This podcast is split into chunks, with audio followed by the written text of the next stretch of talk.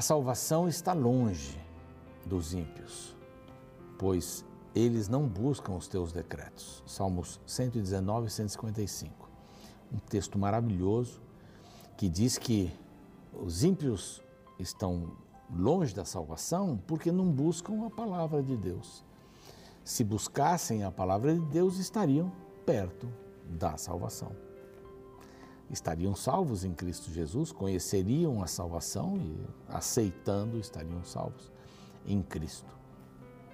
Texto maravilhoso, a palavra de Deus que vai nos ensinando e vai mostrando quanto é importante abraçarmos a palavra de Deus todos os dias. E este é o programa Reavivados por Sua Palavra, aqui da TV Novo Tempo. Nós temos a maior alegria de poder chegar até você nesse dia, hoje, não é? E lhe mostrar mais um capítulo da Bíblia. Estamos na sequência, agora vamos para o capítulo 22 de Levítico. Faltam mais o que? Cinco capítulos, né? A partir de amanhã, cinco capítulos para a gente terminar o livro e começar Números, que é um livro difícil da gente tirar uma lição a cada dia, mas nós vamos seguindo aí o, o caminho. É um livro que dá muitas informações, informações do povo de Israel. Daqui a pouco você vai saber um pouco mais é, sobre o livro de Números.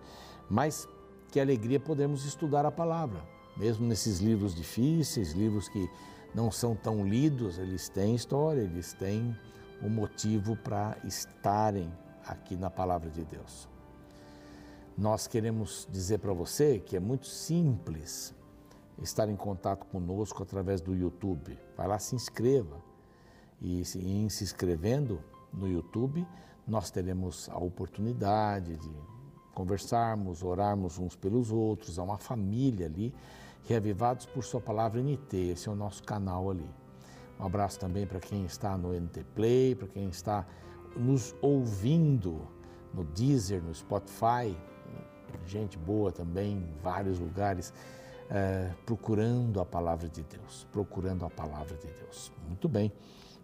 Nós queremos oferecer para você agora um, uma revista que já tenho falado aqui.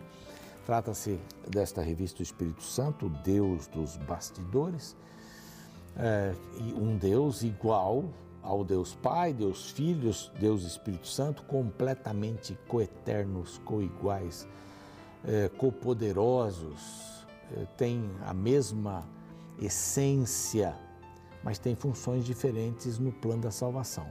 Essa revista, com cerca de 100 páginas, com um estudo uh, em fascículos aí do, do Espírito Santo, você pode receber em sua casa gratuitamente ou no seu escritório, aqui ó, esse número de telefone que aparece aqui, aqui embaixo, tá bem? Pronto, só ligar e pedir a revista, dar o seu endereço, o endereço pelo qual você quer que a revista chegue.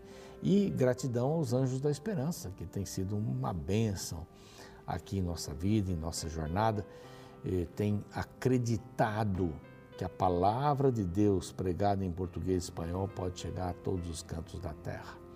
Torne-se um anjo da esperança também aqui. Este é o número, este segundo número que aparece aqui. Vai aparecer outros momentos durante o programa.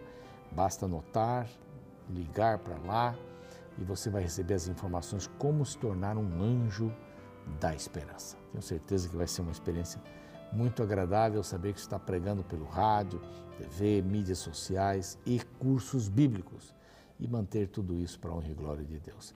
Nós vamos para um rápido intervalo e voltamos com o capítulo 22 de Levítico.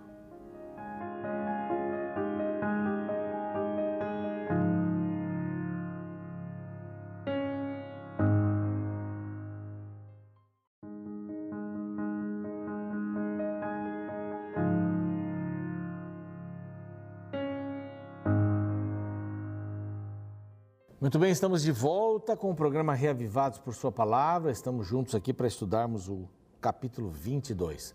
21 e 22 falam sobre o sacerdócio santo.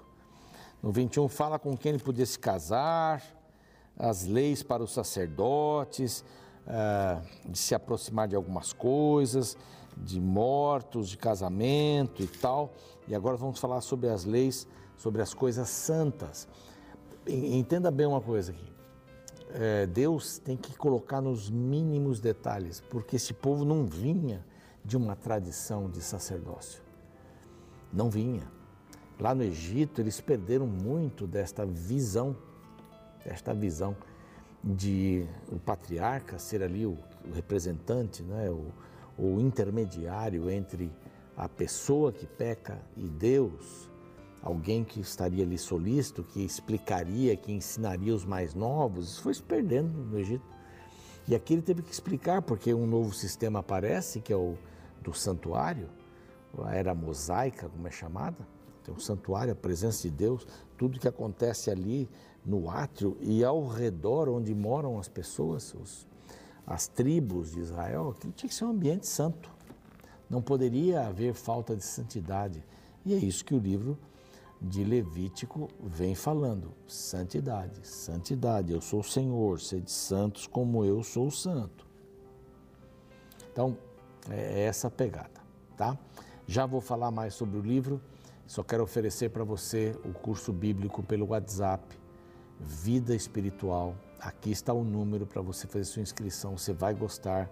Está aqui o QR Code também, para que você também possa encontrar o caminho aí para entrar em contato e receber o seu estudo bíblico pelo WhatsApp. Uma maneira prática, uma maneira gostosa, vai ser muito bom para você, tá bom? Então vamos lá, eu quero destacar dois versos aqui. Vou começar destacando esses dois versos, não na sequência. Verso 15 diz assim: então 22, 15. Não profanarão as coisas sagradas que os filhos de Israel oferecem ao Senhor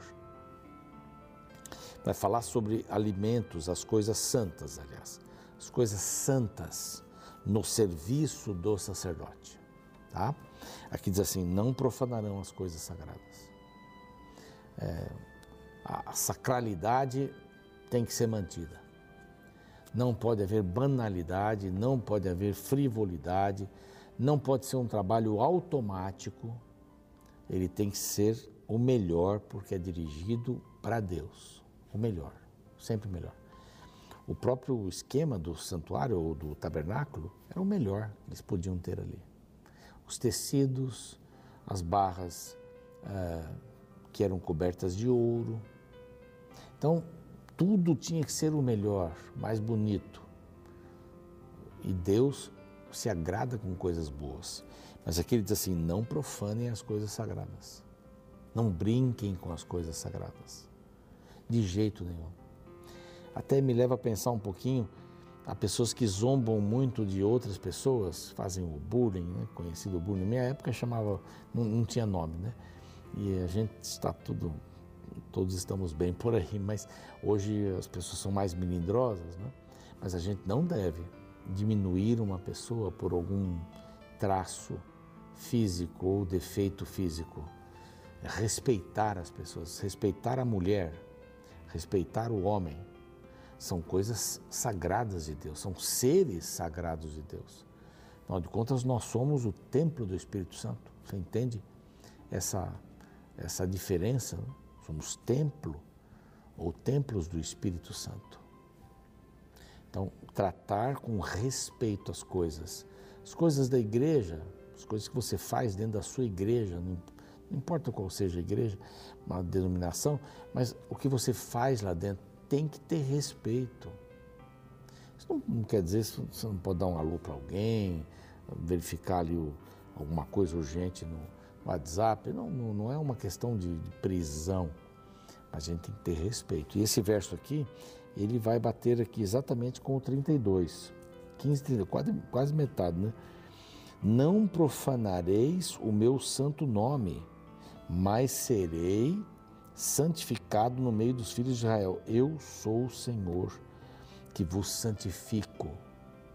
Então, eu sou santo e sou o Senhor quem, que os santifica, que vos tirei da terra do Egito para ser o vosso Deus. Eu sou o Senhor.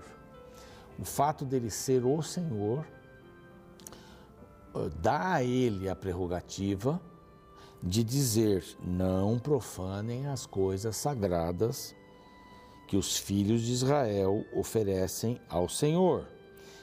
Eu vou ler até o 16. Pois assim os fariam levar sobre si a culpa da iniquidade, comendo as coisas sagradas, porque eu sou o Senhor que os santifico. Então são dois blocos aqui. primeiro bloco termina assim, segundo bloco termina não profanareis o meu santo nome. Nome e as coisas. Profanando o nome, profana-se as coisas e vice-versa. todas as coisas do Senhor são sagradas. Nós não devemos, não devemos brincar com essas coisas, né? diminuir, zombar dessas coisas, já que temos esse conhecimento. É? Então, baseados nisso, vamos ler aqui alguns dos versos que falam, inclusive, sobre alimentação, comer as coisas santas. Você sabe que o sacerdote comia uma parte do sacrifício. Assim como também o doador da oferta comia com a sua família uma parte do sacrifício, de vários deles. Então, é muito importante a gente saber o que é que pode se fazer e o que não se pode fazer. Está lá a comida que foi oferecida, sacrifício, está ali nas mãos do sacerdote, ou do sumo sacerdote, chega uma visita, oba, legal, temos carne aqui, vamos comer. Não, não. Tinha uma regra para isso. Vamos ver essa regra agora. Aqui diz, diz a Arão, o Senhor fala a Moisés e diz, diz a Arão e a seus filhos que se abstenham das coisas sagradas dedicadas a mim pelos filhos de Israel, para que não profanem o meu santo nome, eu sou o Senhor. Bom, para quem Deus, uh, Moisés está falando aqui? Deus falou para Moisés, Moisés está falando para Arão. E os seus filhos, então diz Arão e seus filhos, não profanem as coisas. Não, mas espera aí, não, calma, agora eu vou dar as regras para que vocês não profanem. Então vou dar as regras para o Arão e os filhos não profanarem. Então começa lá dizendo: Dize-lhes, verso 3: Todo homem que entre as vossas gerações, de toda a vossa descendência, se chegar às coisas sagradas que os filhos de Israel dedicam ao Senhor, tendo sobre si imundície, aquela alma será eliminada de diante de mim, eu sou o Senhor. Bom, imundície aqui a gente pode entender uma porção de coisas. Ou ele tocou num morto, ou ele tem fluxo de sêmen, ou ele tem um fluxo constante um, um homem aqui no caso, sacerdote, é, ou ele tem qualquer outra doença contagiosa. Aqui diz que ninguém que tem algum tipo de imundice, a palavra imundice para nós é imundo, parece meio. Mas é, ela tem uma conotação um pouco mais leve aqui, no sentido de, de ser uma porção de coisas.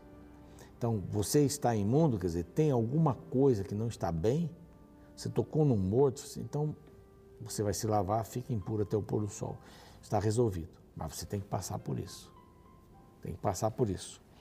Então diz assim: ninguém da descendência de Arão que for leproso ou tiver fluxo comerá das coisas sagradas até que seja limpo. Então é muito sério isso. Tratar as coisas de Deus é uma coisa muito séria. Então, você que foi leproso, até que você seja considerado limpo ou teve fluxo seminal, ah, seminal, você não vai tocar na comida sagrada. O verso 5 diz assim: O qualquer que tocou num réptil com o que se faz imundo, ou algum homem como o que se faz imundo, seja qual for a sua imundície, não tocar em ninguém que esteja imundo. E nos répteis também. Tá?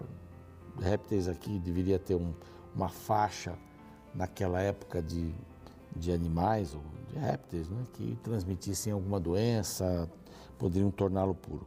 O homem que tocar, verso 6, será imundo até a tarde, não comerá as coisas sagradas sem primeiro banhar o seu corpo em água. Posto o sol está limpo. E depois comerá as coisas sagradas, porque isso isto é o seu pão.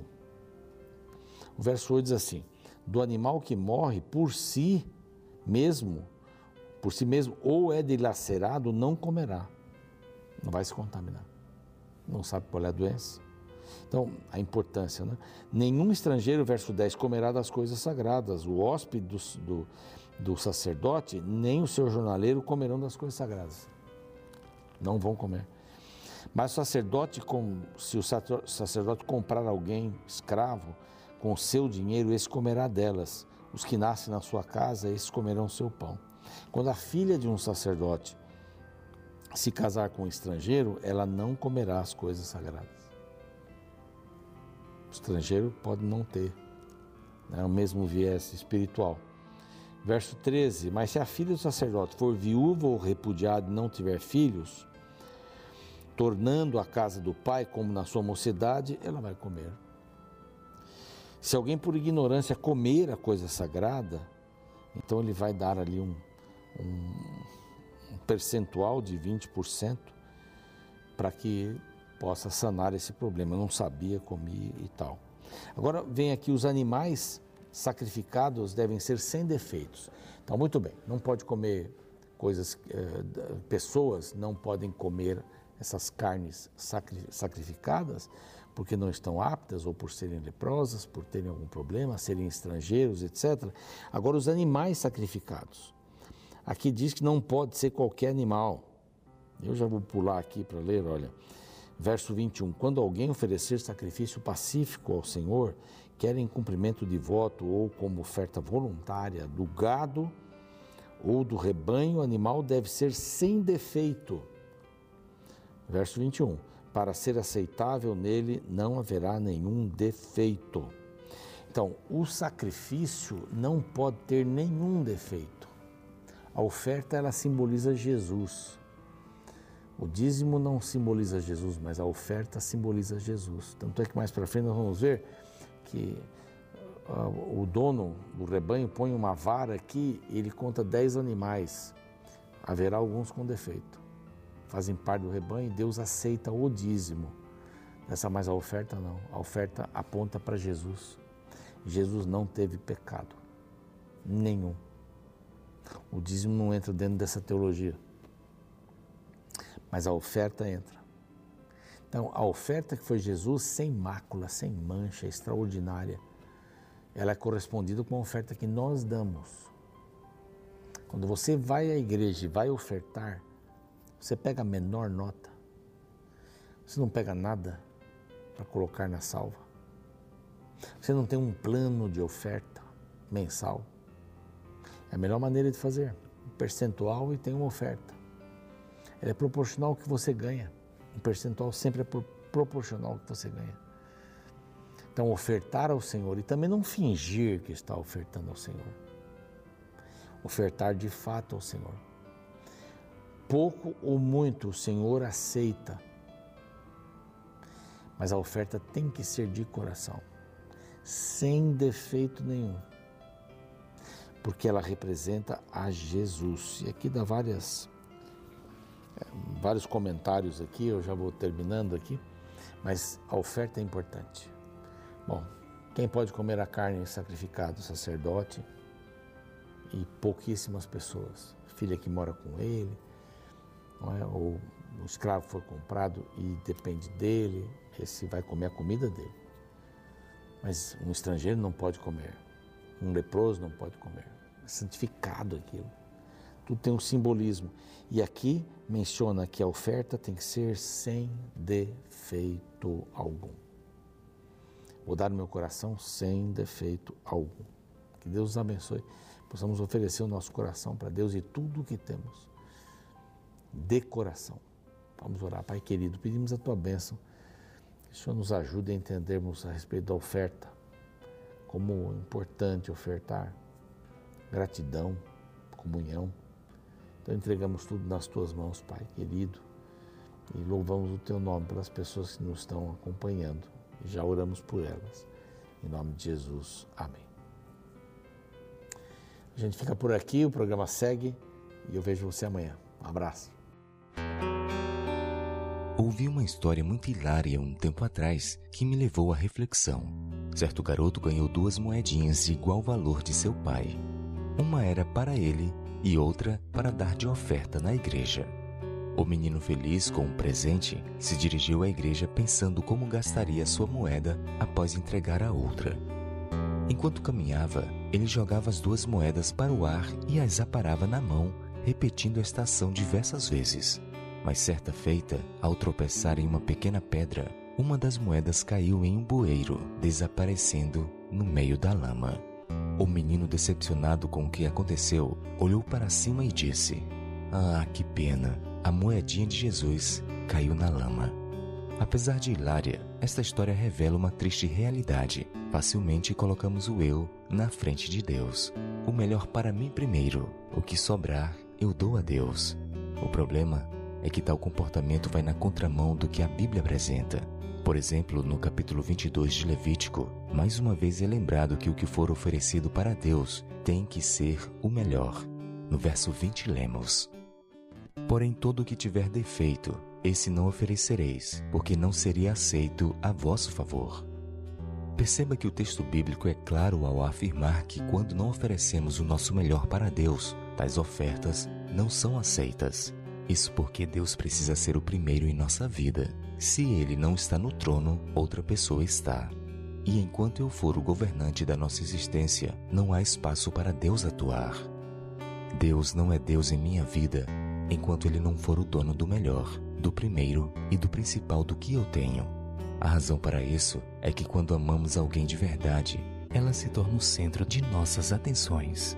Para ela dirigimos todas as nossas atenções e os nossos esforços. Fazê-la feliz é o nosso alvo. Assim, da mesma forma, quando amamos a Deus de verdade, o nosso eu fica em segundo plano e agradá-lo se torna o nosso primeiro e mais elevado objetivo.